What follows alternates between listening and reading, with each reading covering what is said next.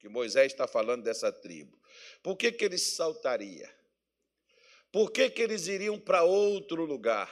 Essa palavra, por exemplo, às vezes tem coisa que parece assim para nós não ter nexo. Agora, quando você pega, se você for olhar o que, que as escrituras sagradas falam, foi feito um sorteio e foi pego a terra e ela foi distribuída de acordo com aquele sorteio que foi feito. Todo mundo aceitou onde foi dado a porção da terra para eles poderem viver, menos esse pessoal aqui.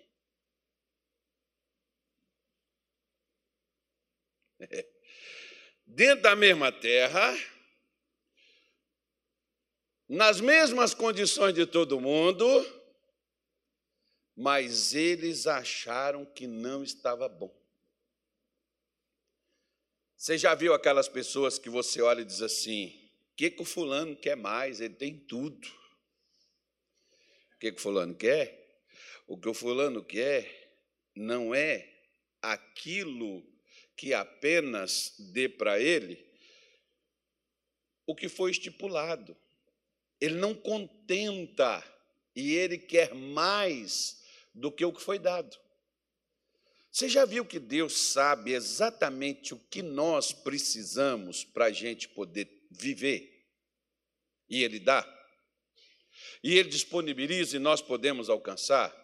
Mas você já viu que tem pessoas que elas não contentam com o que é dado para elas e elas buscam outros meios, e quero te afirmar e dizer que não é errado que você busque, mas a forma, o meio como você busca que é o problema.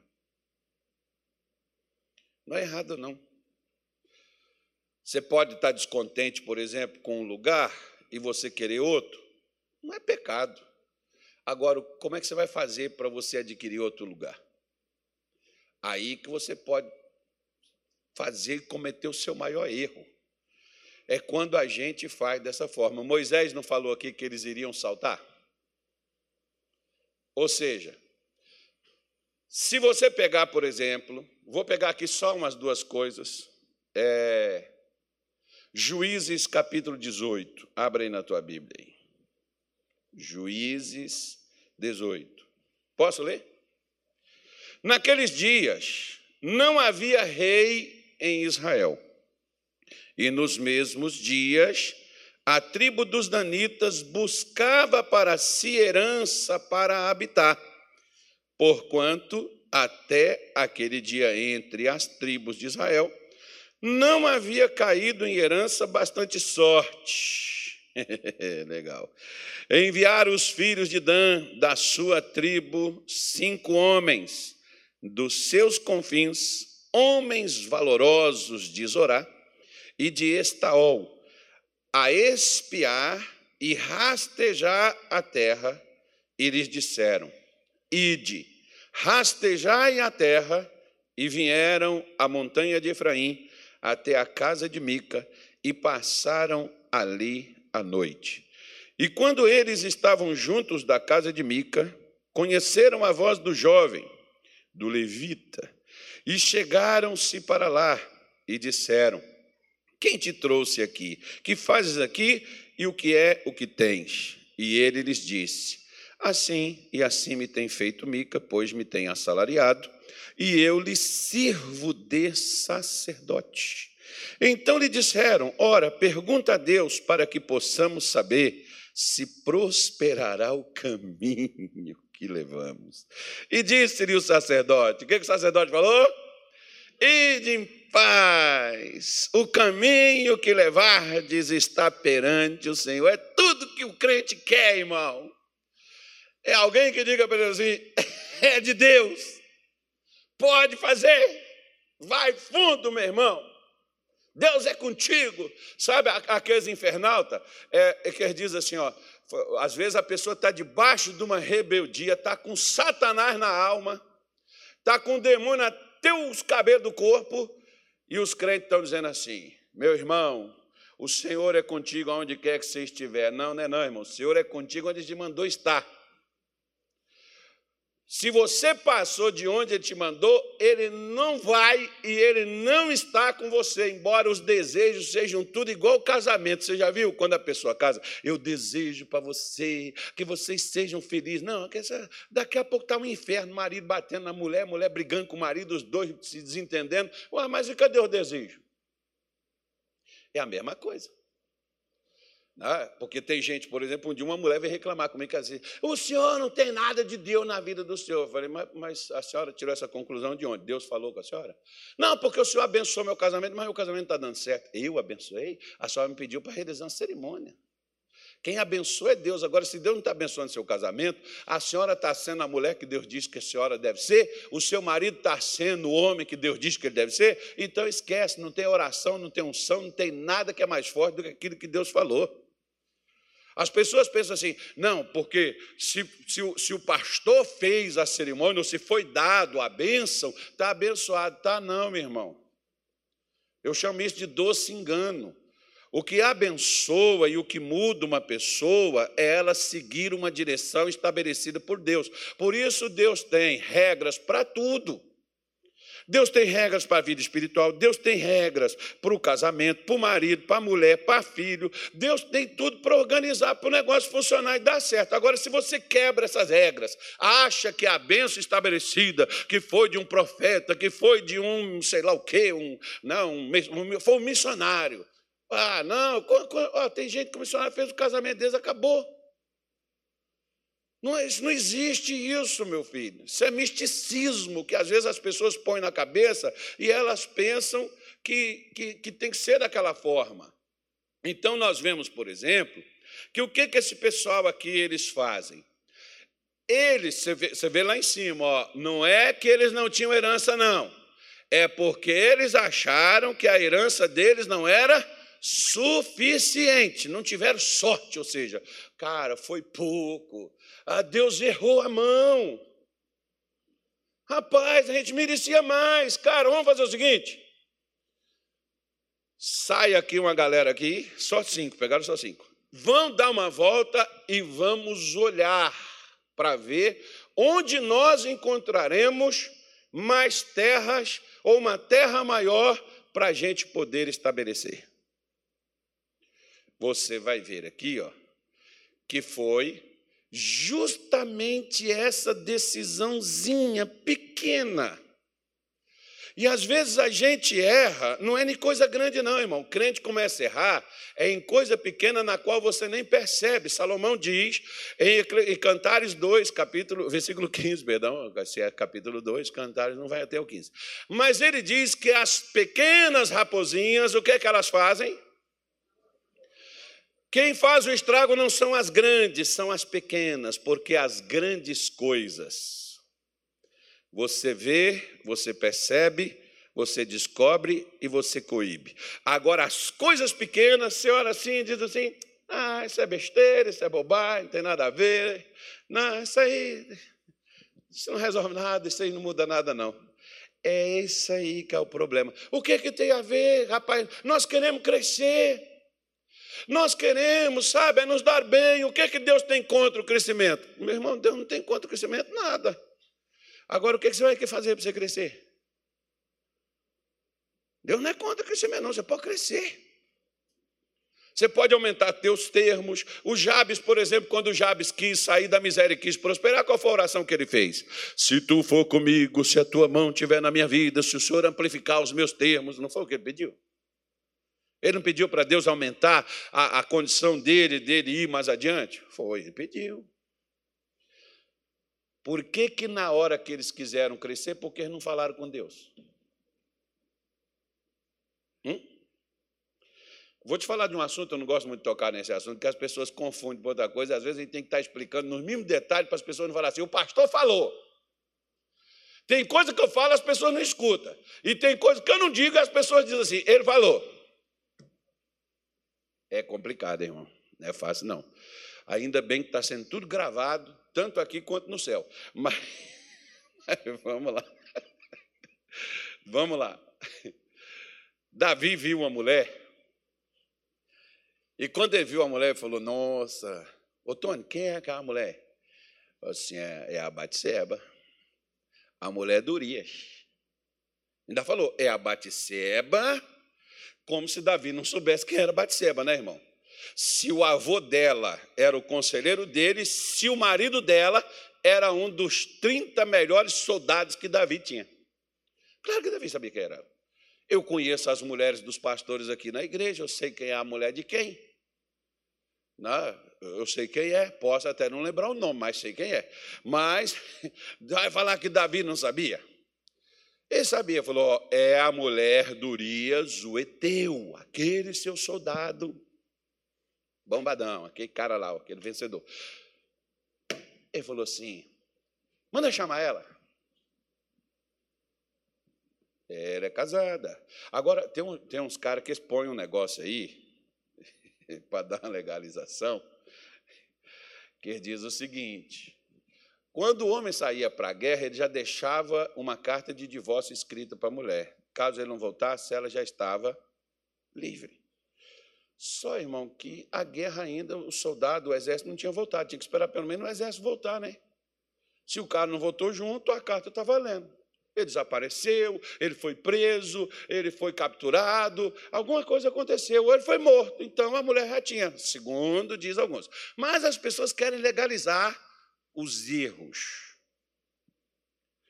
Davi estava doido para isso também, né?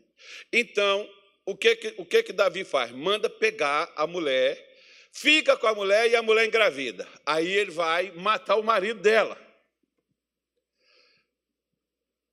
Quando estava perto do filho nascer, Deus mandou um profeta. Lembra que lá em Apocalipse 2,21, Deus dá tempo? Quanto leva para uma criança nascer? Você tem nove meses para você consertar a tua vida para o bambu não chegar em você. E eu também. Por quê? A partir do momento que você comete o erro. Se errou dentro de nove meses, se não consertar, meu filho, não conserta mais não. Aí vai vir, sabe o quê? Juízo. E o juízo veio sobre Davi. Ele teve tempo para ele chegar lá e falar assim: Senhor, eu pisei na bola, eu não contentei com o que eu tinha. Ele tinha um harém de duzentas e poucas mulheres, eu acho. Eu acho. Depois você leia lá, de repente você vai encontrar, né? Deus chega lá, o profeta vai com ele e diz assim: Davi, eu te dei todas as mulheres de Saul Olha o que, que Deus está falando para ele. Se você não tivesse satisfeito, me pedisse mais, eu te daria. Mas não daria a mulher do Urias. Daria uma mais bonita, melhor, né, do que aquela mulher que ele pegou para ele. E desgraçou a vida dele. O que Deus não queria é que a vida dele fosse destruída. Quando você pega, ou eu pego algo que Deus não te deu, meu irmão, a primeira coisa, no mundo espiritual, isso chama-se roubo, como no material também. Se você vai na minha casa e pega uma coisa que eu não lhe dei, eu posso ter te convidado para ir na minha casa, eu posso te dar comida, posso te dar o alimento. Ontem, por exemplo, os irmãos me deram alimento, eu fui lá na casa do Cláudio. Vocês acreditam nisso? Deus faz milagre. Cadê o Cláudio? Ele estava aqui, não estava? Deus faz milagre, irmão. O Cláudio, gente do céu. Até fiquei emocionado. Aí lá na casa do Cláudio. Né? Então, perdão. Aí, se eu fui lá, ele abriu as portas da casa para que eu entrasse. E se eu chego lá e eu pego o que ele não me deu, o que, que eu estou fazendo? É a mesma coisa, irmão. Quando eu e você metemos a mão no que Deus não deu para a gente.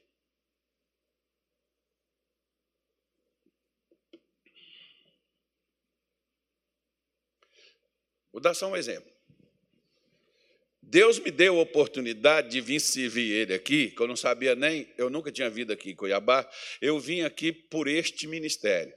Fui enviado para cá, para esse trabalho que existia aqui para pastorear essa igreja. Ok. Foi o que Deus deu, certo?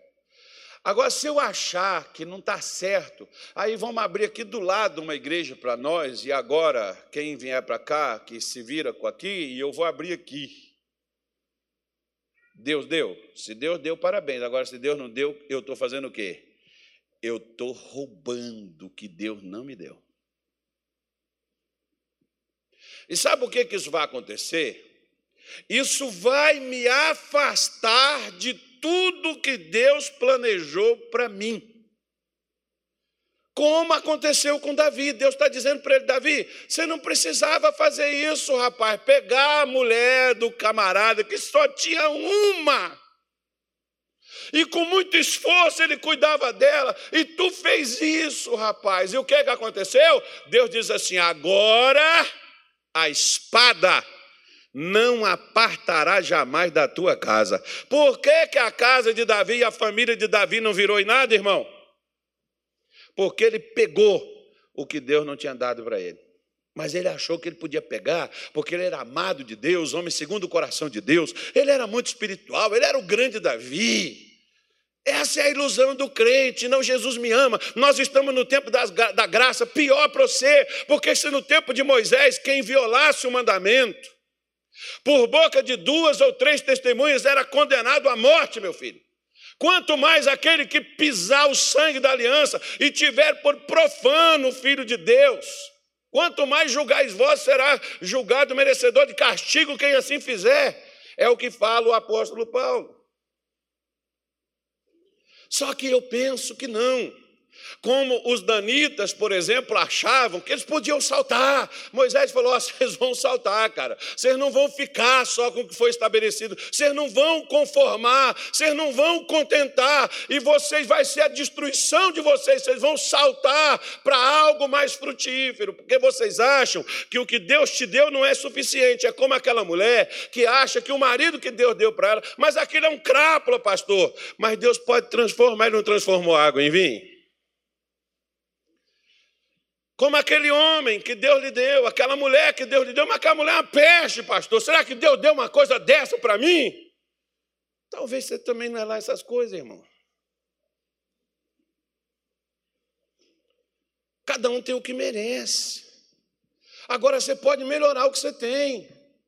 Mas, pastor, me deu essa coisa velha aqui, esse negócio aqui não presta, ninguém quer isso. Irmão, de onde Deus me tirou e tirou você? Hã?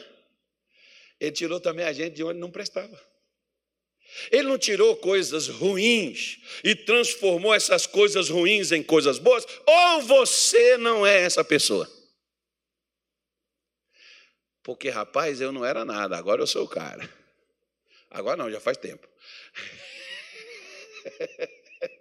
Eu não era nada, né, irmão? Eu, eu, é, eu, é, eu era lá o, o pisante de Satanás, é Satanás que reinava, dominava. Agora não, agora é nós que pisamos. Agora não, já faz é tempo, nós estamos pisando nele. Pois é, você olhava, você podia ver assim: quem era eu? O que eu tinha, o que eu fazia, como eu estava para onde hoje você está e o que você está fazendo e o que Deus deu a você. Quem foi que mudou você? Então Deus pode mudar qualquer situação, qualquer coisa. Israel, por exemplo, passou 430 anos no Egito. Deus não foi lá e arrancou eles de lá e levou eles para a terra que ele prometeu a Abraão, Isaac e Jacó, que daria para sua descendência. Abraão, Isaac e Jacó não estavam mortos, enterrados, mas Deus não prometeu, Deus não cumpriu o que ele falou? Então ele pode mudar tudo. O problema é que às vezes eu e você, nós somos iguais a Adão. Deus poderia melhorar a terra deles se eles não estavam satisfeitos, se não estava legal, se faltava mais alguma coisa. Deus poderia melhorar onde Deus havia dado. Deus poderia aumentar se, se fosse necessário, se fosse necessário. Eu acho que não era. Eu acho que Deus não erra nem no tamanho, nem na medida, nem na altura, nem no comprimento. Eu, eu creio que ele não erra, mas nós achamos que ele está equivocado. Que esse foi o erro, por exemplo, que fez Eva achar que Deus não foi correto quando a serpente chegou para ela e começou a dizer para ela que o que Deus, na verdade, não queria que acontecesse é que Eva fosse igual a Deus. Você não é. Se você fosse igual, é diferente. Deus não quer ninguém igual a ele, Eva. Quando Deus nos fez a sua imagem e a sua semelhança. Só que a serpente inculcou em Eva que ela não era igual, filho, que ela tinha que ter algo a mais. Ou seja, não deixou ela contentar com o que ela era, porque a insatisfação é a mãe de todo pecado. Toda pessoa insatisfeita se transforma num rebelde. Caso você queira se rebelar, primeiro contra Deus, depois contra pai, depois contra mãe, contra igreja, contra, sei lá, governo, qualquer coisa você quiser se rebelar, basta você ter a mãe de todo pecado, chama-se insatisfação. Quando eu não estou contente com o que tenho, quer ver? nós estamos falando lá dos Danita, mas vamos lá para o Novo Testamento, já, pastor, isso aí é Antigo Testamento, tá, vamos para o Novo então. Vamos lá para 1 Timóteo, capítulo 6, tem um negócio legal, gostoso lá, eu gosto de falar desse assunto. Eu amo. Só para quebrar as nossas orelhas empinadas. Você vê que Paulo começa a falar de soberba, falando de muita coisa, mas eu vou começar no 6. Ele fala no 4, no 5. No 5 ele fala que os homens são corruptos, privados da verdade, cuidando que a piedade é grande lucro. Aí o que ele falou para poder fazer com esses caras? Aparta-te dos tais. Eita, tu viu uma pessoa insatisfeita, chateada, aborrecida, revoltada, descontente? Continua conversando com ela. Daqui a pouco você está igualzinho. Sabe aquele papo de mulher quando começa a reclamar do marido uma com a outra? O pior que o negócio às vezes é que uma fica com o marido da outra, que a outra mesmo deu a senha que ele pode ser, o, o que você está reclamando pode ser ruim, mas tem gente que está pior, então a pessoa já acha que o marido da outra já é melhor para ela, então vai lá e pega. Quem deu a senha? Quem estava falando? É só o que eu posso falar. mas, mas, mas nós vamos passar aqui. Diz assim, quer ver? Olha, versículo 6. Mas grande ganho é a piedade com quê? Com contentamento. O que é piedade? Piedade é respeito pelas coisas da religião ou coisas da fé, coisas do evangelho. A piedade, o respeito é bom. Meu pai dizia: respeito é bom e todo mundo gosta. Só que Paulo está dizendo, ó, o respeito é bom, mas com contentamento. Se você não tiver contente, não adianta você. Aqui no Mato Grosso, o pessoal gosta desse negócio. Sim, senhor. Sim, senhor, mas aqui dentro, ó, tá pegando fogo. Tem escorpião, cobra, bicho aqui dentro de mim aqui, ó.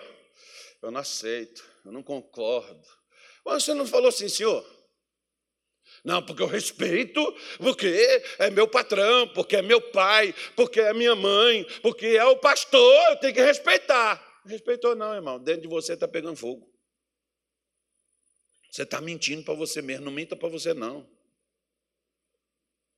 Você é fingido, você é corrupto, você está igual aqui da parte daqui para cima. Leia depois lá na sua casa, esse capítulo aqui que Paulo está falando com Timóteo que ele está instruindo como é que é que tem que ser contra os crentes. Como é que é que os crentes têm que ser. Então ele está dizendo: olha, se tem o respeito, mas não tem o contentamento, não, só vou respeitar porque tá, é maior do que eu, eu tenho que respeitar. Não, irmão, você tem que respeitar porque é o bom para você. Eu não respeitava minha mãe só porque ela era minha mãe, porque ela sabia o que era melhor para mim. Tem gente que eles não respeitam o pai, porque acham que o pai é inimigo. Tem gente que não respeita o pastor, que acha que o pastor é um adversário. Agora a Bíblia diz que o pastor, ele tem que ser o que para você? Como aquele que zela pela sua alma. Aquele que vai cuidar de você, aquele aí, aí eu fico perguntando assim: você é meu filho? Não. Então por que, que eu quero cuidar de você? Você é parente meu? Não. Então por que, que eu quero o seu bem, caramba? Por que, que eu quero o melhor para você e você acha que eu quero te controlar, te bitolar, te dominar? Você acha que eu quero fazer de você um escravo para mim a custo do quê? Se o que, até o que você dá não é meu, qual o interesse que eu tenho nisso? Mas tem gente que olha para. Não, porque quer me, me, me, dominar, quer me controlar, fazer minha cabeça, uma lavagem cerebral. Então tá bom, fica com Satanás, que ele sim, ele, ele ama você, ele gosta demais de você. Quando você entra por esse lado, onde você vai por esse caminho de revolta, de insatisfação, aonde você não aceita o que Deus coloca, não significa que você vai ficar ali para sempre, mas você não aceita o que Deus te dá, e aí no seu descontentamento, descontentamento, você levanta para resolver o problema. Algumas vezes estava falando que o Dan ia fazer. Como Paulo está falando que os crentes também, diga assim, está amarrado. Fala, meu filho, fala assim, está amarrado. Eu rejeito agora. Não, não está não tá com gosto de gás, não. Tem que falar assim, eu rejeito isso agora. Porque senão você está aqui dentro, aqui, ó. Por quê?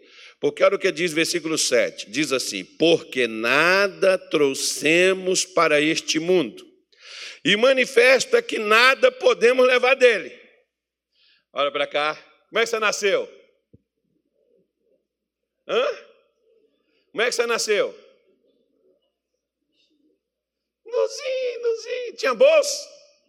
Tinha a, a carteirinha do cartão de crédito? Tinha? Tinha Pix? Tinha CPF, RG? Pois é, quando nasce já começa tudo. Como é que você não tem nada? Te deram fralda, roupa, pano, lavaram você, limparam, colocaram. Às vezes tem uns que nasceram careca, tem outros que continuam até hoje. Nasceu careca, sem dente. Nós começamos, ganhamos dente, meu filho. Prosperamos, ó. Nascemos pequenos, começamos a crescer somos grandes. Olha só, já, já, já melhorou a nossa área, a nossa parte. Tem outros que começam a trabalhar, começam a ganhar dinheiro, começam a ter casa, carro, apartamento, sítio, fazenda, dar dinheiro na igreja, ajudar. Ninguém fala amém. Mas ninguém quer isso. Quando fala me dá, né? Deixa eu concluir a frase. Por isso que eu ponho tudo junto. E aí ele disse assim: ó, quando você morre, as pessoas colocam uma roupa bonita, não sei para quê, irmão. Cara vai lá na loja e compra roupa novinha. Filho, pega um lençol velho. Os caras não pegam hoje flor e colocam tudo assim, que você nem vê nada. Para que desperdiçar roupa, irmão? Pega um lençol para correr um risco assim, do caixão desequilibrar assim e as flores sair e pegar você desprevenido. Enrola um lençol, faz igual judeu. Judeu só põe num pano e carrega. Só, o cara estava falando comigo, ele estava reclamando comigo um dia lá no, lá no Pará. Tem um, um, cemitério lá, judeu, é, tem a parte deles lá, é só deles. E eu fui e falei assim: quem, quem, quem é que. É, perguntei ele quantos caixão ele vende por, por mês e tal. E aí ele me contando, ele foi falou assim: ó, só tem um pessoal aqui que não me, não me dá lucro, não, só tem um caixão para todo mundo. Falei: quem é? Judeu. O caixão é só para fazer o velório e para levar o defunto até lá. Chega lá, pega o pano, enterra no pano, não põe nem dentro do caixão. Isso é que é economia.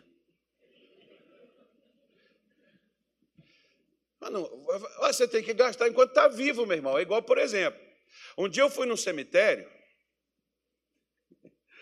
tinha 32 coroas de flores, não tinha onde pôr. Duvido, fiquei olhando assim, me deu uma indignação. E eu fui lá tirar as minhas dúvidas. Perguntei à filha: Desde quando você se entende por gente? Quando tua mãe ganhou tanta flor? Ela diz: Nunca. E eu não falei por que não. Porque as pessoas, quando tá viva, não dá. Quando morre, quer dar o melhor. Dá o melhor quando está vivo, irmão. Respeite quando está vivo.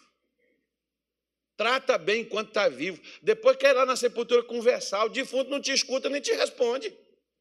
Conversa agora. Ah, mas agora eu não tenho tempo. Estou no WhatsApp com os amigos. Estou no Facebook. Estou no Netflix. Estou ocupado. Mas meu pai não tem diálogo com ele. Tá bom, então quando ele morrer, não vai conversar com ele também, não. Larga para lá. Para com essa, essa baboseira aí de ficar tentando mesclar as coisas, tentar ser bonzinho depois que o negócio não tem mais jeito. Então ele está dizendo: ó, você sabe que você nasceu assim e que você não vai levar nada daqui, certo? Embora pode fazer com você igual fazia lá com os, os, os, os faraós, colocar toda a riqueza para passar pelo mundo da morte, paga o dinheiro, a morte pega o dinheiro e deixa você passar.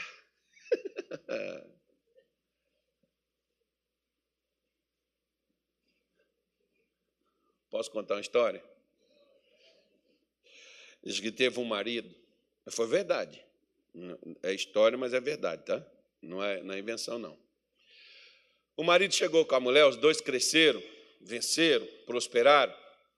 E o marido chegou para a mulher, combinou com ela, falou: Ó, se eu morrer, geralmente é um que morre primeiro que a mulher, né, irmão? Geralmente é assim. Não sei porquê, mas os homens sempre vão na frente. Adianta não, meu filho. Você pode exocrinar a vida da tua mulher, ela é forte. Ela morre não. Ela aguenta. Tu vai, irmão. Tua senha está na frente para ser chamado. Aí, olha na Bíblia. Você vê falar de viúva? De viúvo? Você só vê falar a viúva não sei da onde, a viúva não sei de quê, a viúva. Até na Bíblia, irmão. Você vê poucas coisas onde o marido ficou viúvo. Né? Nas escrituras, você vê, por exemplo, Abraão, né? Sara foi primeiro que eu, que ele. Né? Depois, o Jacó, a Rebeca morreu, mas a Lia ficou lá. Só que a Lia também morreu primeiro também que o Jacó. Ele também ficou viúvo. Né? E Jacó viveu bem menos que Abraão, mas ficou viúvo. Acho que ele perturbou tanta vida com as mulheres, né? Que resolveram também viver mais. Mas deixa para lá. Vamos pular essa parte, né? Não, brincadeira. Aí o camarada combinou com a mulher: ó, se eu morrer, você vende tudo e põe na sepultura comigo. Chamou um amigo para ser testemunha. E se você morrer, a mesma coisa. Tudo que nós conseguimos junto, eu vou pôr na sepultura com você. Irmão, um dia, um belo do dia, o cara bateu as botas. Aí veio o velório e o amigo chegou na viúva. Já, já vendeu? Já. Já pegou a parte dele e cadê? Ela foi e falou assim: está no bolso dele. Não, mas como? Não, você não vai mexer, mas está no bolso dele. Não vai abrir o caixão, não, está no bolso dele, está lá. Passou o enterro, irmão, acabou, veio o negócio. E o amigo foi pressionado. Eu quero saber o que, você fez, com o que, como é que ele vai fazer, porque foi combinado entre vocês. Morreu a parte, tudo dele, é para você colocar lá com ele. Cadê? Ela foi e falou assim: Eu fiz um cheque, mandei avaliar tudo. Fiz um cheque e botei no bolso dele. É só ele ir lá descontar. Mexe com mulher para você ver, filho. Você sempre vai sair perdendo. Então. As mulheres são inteligentes, irmão. Não é por acaso que Deus falou que a mulher sábia, o que, que ela faz? Edifica a casa. Essa é mulher, essa aí é sabedoria tremenda, maravilhosa. Então, Paulo diz assim: ó, é manifesto que você não vai levar nada. Ou seja, o camarada queria até levar. Tem gente que pede para enterrar o carro, a bicicleta, o anel, o dente de ouro. Você lembra que um tempo aí atrás o pessoal começou a violar as sepulturas para tirar o dente da boca do cara? Pois é, meu filho. Minha avó, por exemplo, tinha um dente, mas tinha 22 dentes de ouro. Nossa, mas o pessoal tirou, a família tirou antes de pôr lá dentro. Deixou minha avó aí sem dente, irmão. Então, é, meu filho. Agora você pode ficar com a boca murcha. Não tem problema não. Vai lá, vai. Então ele diz, ó, versículo 8: Tendo, porém, sustento. Tendo, porém, o quê? Sustento. Você tem o sustento, você tem como se manter, você tem como viver, você tem como pagar suas contas, não está endividado, você tem isso? Tem. Você tem como se cobrir? Tenho. Ele diz que eu devo estar de que forma? Como é que eu tenho que estar? Contente. Só que aí vem um problema. Qual o problema? Eu não quero só o sustento e eu não quero só me cobrir. Eu quero mais do que isso. Porque às vezes Deus só vai te dar, vai zerar. Quando você fizer tudo que tem que fazer, zerou. Ah, poxa, ficar trabalhando, esse negócio, eu não consigo, eu não sobra, eu não consigo nada, eu só fico trabalhando para isso, parece que eu sou um escravo. É mesmo. Primeiro, da sua ganância. Segundo, Pode trabalhar para os outros, porque vive pegando emprestado e quem vive pegando emprestado é escravo de quem empresta, porque trabalha duas vezes. Aí Deus vai te dar só aquilo para pagar, pagou, pagou. Só vai dar, às vezes, eu, por exemplo, tinha uma camisa e uma calça e um sapato, e eu chamava eles de bate, enxuga e veste.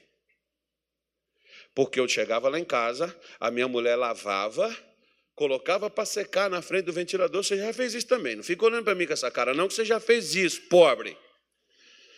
Então você pega lá, põe lá, seca, depois termina de secar onde? No ferro. E ela passava, e eu levantava, e lá ia eu.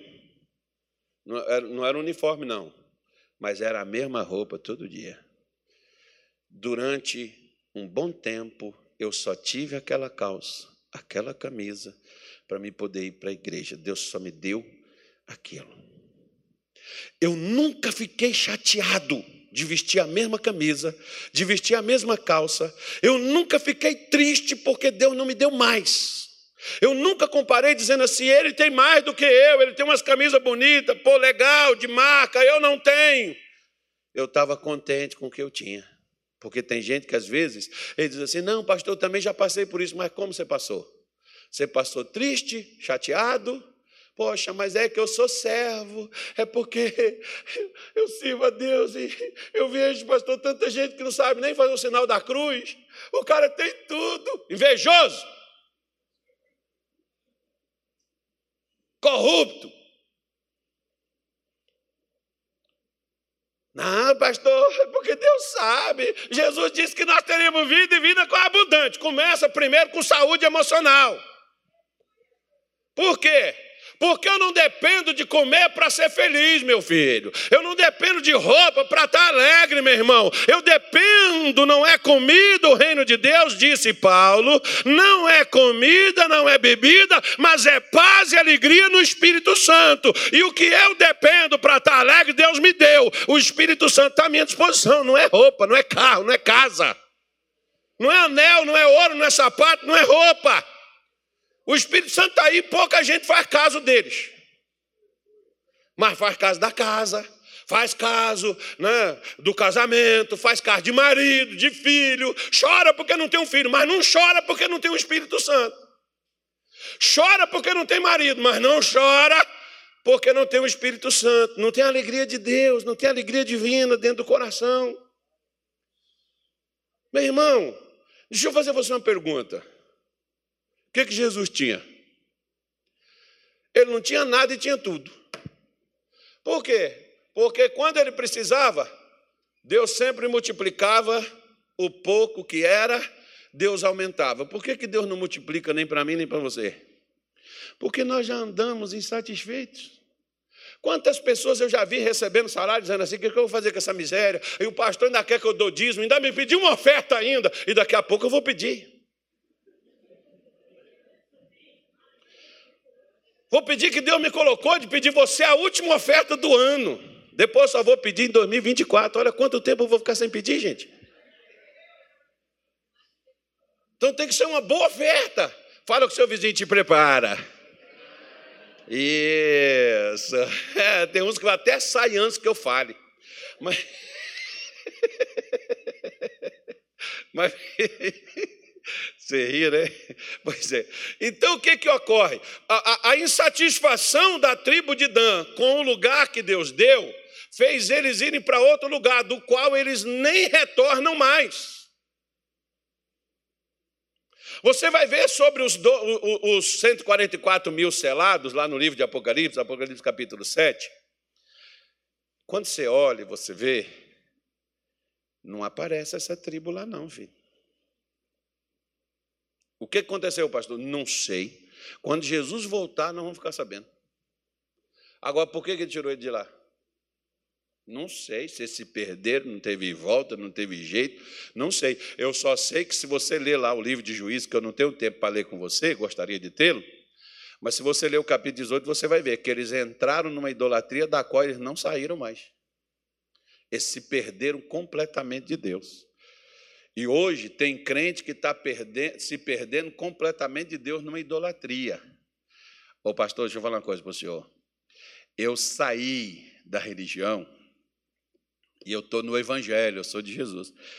Ô filho, quem te diz que idolatria é só você pegar uma imagem e se curvar nela? Paulo, por exemplo, disse o seguinte: a avareza, a qual é idolatria. Paulo colocou a avareza igualzinho o cara pegar uma estatueta, uma escultura e cultuar aquilo. Se eu sou avarento, eu sou idólatra do mesmo jeito. Nós só idolatramos coisas diferentes. Mas somos idólatras. Da mesma forma, da mesma maneira. E quem é idólatra não tem herança, está aí, ó, Efésios 5,5. Não tem herança no reino de Deus. Não entra, não faz parte. Por isso que eu preciso ter cuidado quando eu quero aumentar meus limites ou quando eu quero aumentar meus ganhos. Como que eu vou, o que que eu vou fazer para mim fazer isso? Eu já te disse várias vezes que Deus não é contra, mas como você faz, Deus pode estar contra você o resto de tua vida. Como assim? Vamos ler o versículo 9 que diz assim, ó: Mas os que querem ser o quê? Querem ser o quê? Ricos. Eles caem em quê? O que, que eles caem? Em tentação e em laço e em muitas concupiscências loucas e nocivas que submerge os homens na perdição e ruína. É feitiço? É inveja? É macumba? Uh -uh. O que, que é? É só o desejo de ter o que Deus não te deu. Se Deus não deu, é porque a gente não está preparado para lidar com aquilo. Por que, que uma mãe não dá uma faca na mão de uma criança de dois anos? Ou você não pega, vamos pegar, não, pega uma criança de dois anos, dá um objeto cortante na mão dela. Você não é louco de fazer isso. Se você faz uma coisa dessa, você é doido. Por quê? Porque essa criança, a primeira pessoa que ela vai cortar é ela mesma. Não está pronto para isso. Quando Deus não me dá algo, não é que Ele não quer, é que Ele quer me preparar primeiro para que aquilo que Ele me dê não me desvie dele. Não me afaste dele. Não me leve para longe dele. O que Deus deu, ele sabia qual a quantidade da tribo de Dan, por acaso ela era uma das menores, mas era uma das piores que tinha dentro de Israel.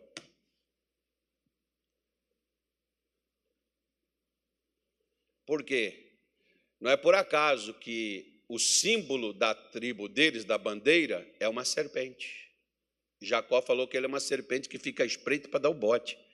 Se você vê, por exemplo, como é que eles fez aqui nessa cidade, eles foram lá na amizade, ganharam a confiança do pessoal, era um pessoal de paz, e depois eles voltou com os homens tudo armado e matou todo mundo, irmão, e o povo era de paz.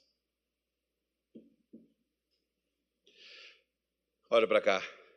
Tem gente que entra dentro da sua casa, come do seu pão, bebe do seu café e depois te trai. É a mesma coisa. É o mesmo povo. É a pessoa que te abraça na tua frente, conversa contigo, sorri, né? alegre, e está lá no teu trabalho, trabalhando para demitir você. Está lá na. não, eu vou, eu vou, eu falo não. Vocês me estão me autorizando. Não me autoriza, não. É que tem gente que autorizou aí, mas ninguém fez nada. Mas veja bem. Olha só. Não me autorizou a falar. Tem gente dentro da igreja, meu irmão, que é seu amigo, que sorri para você assim. Ó. Eu gosto até quando o cara fecha a cara e já não gosta mesmo de mim, que eu já sei que ele, ele não presta. Ele já me mostra logo que ele não é fingido, que ele não é confiável, do que aquele outro. Vem cá, pastor. Meu pastor, meu líder, meu amigo. Ó, que palavra, hein? Nossa até agora. Que aquela palavra, ó, explicar para nós. Desde quando você chegou para cá? Não é que estava ruim, não, estava bom. O pastor que estava aqui estava excelente. Mas olha, depois que você veio para cá, moço, cara, mudou tudo minha vida, viu? Poxa vida, legal. Eu, não sei os outros, mas eu, ó, peço a Deus que você fique aqui pelo menos uns 15 anos mais. Aí vai ali, vem cá, Nilton. Calma aí, vai não. Ó, os dois vão conversar. É, rapaz. Pô, será que o missionário não vai mexer em nada, não, cara? É, venceu o tempo, cara. Esse pastor está aqui. Pô, até quando, cara? Ele está enjoado já, a mesma coisa. O tempo todo. É cobrança, cobrança, cobrança, cobrança, cobrança. Cara, eu estou cansado, rapaz. Pô, tu vê, né? Pega os outros aí, dá igreja para ele, não dá para mim. Eu estou aqui, está quanto tempo já? Pô, seis anos, cinco, seis, cinco anos, né? Cinco anos aqui na sede. Está quanto tempo aqui? Três anos. Pô, estou aqui três anos. Pô, cara.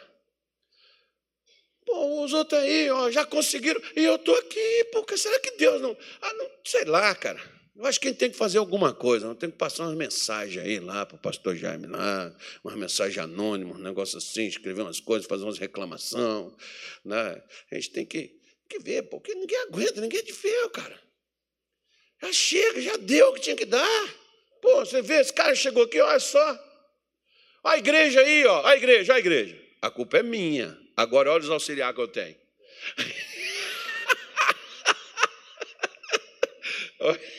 Não é revelação, não, né? Não. Oi? Não, não, não estou revelando, não, né? Mas é assim que as conversas, às vezes, irmão, da pessoa que chega, vai lá na sua casa, olha essa comida maravilhosa, essa comida, oh, que benção, que maravilha. Depois chega lá para o outro e diz assim: pô, cara, você viu, comida horrível, pô, cara, você, você ainda pagar ainda para comer aquilo, irmão. Fala sério. Pô, estou falando da, da negócio que fez ontem lá, né? Pô, cara. Cadê o Cláudio? Ah, fala sério, irmão. Tem coisa que não dá, né? Pô, cara, o pior é quando tem não me chamam. Aos amigos, aos amigos. Amigos, amigos. amigos. Não me chamaram.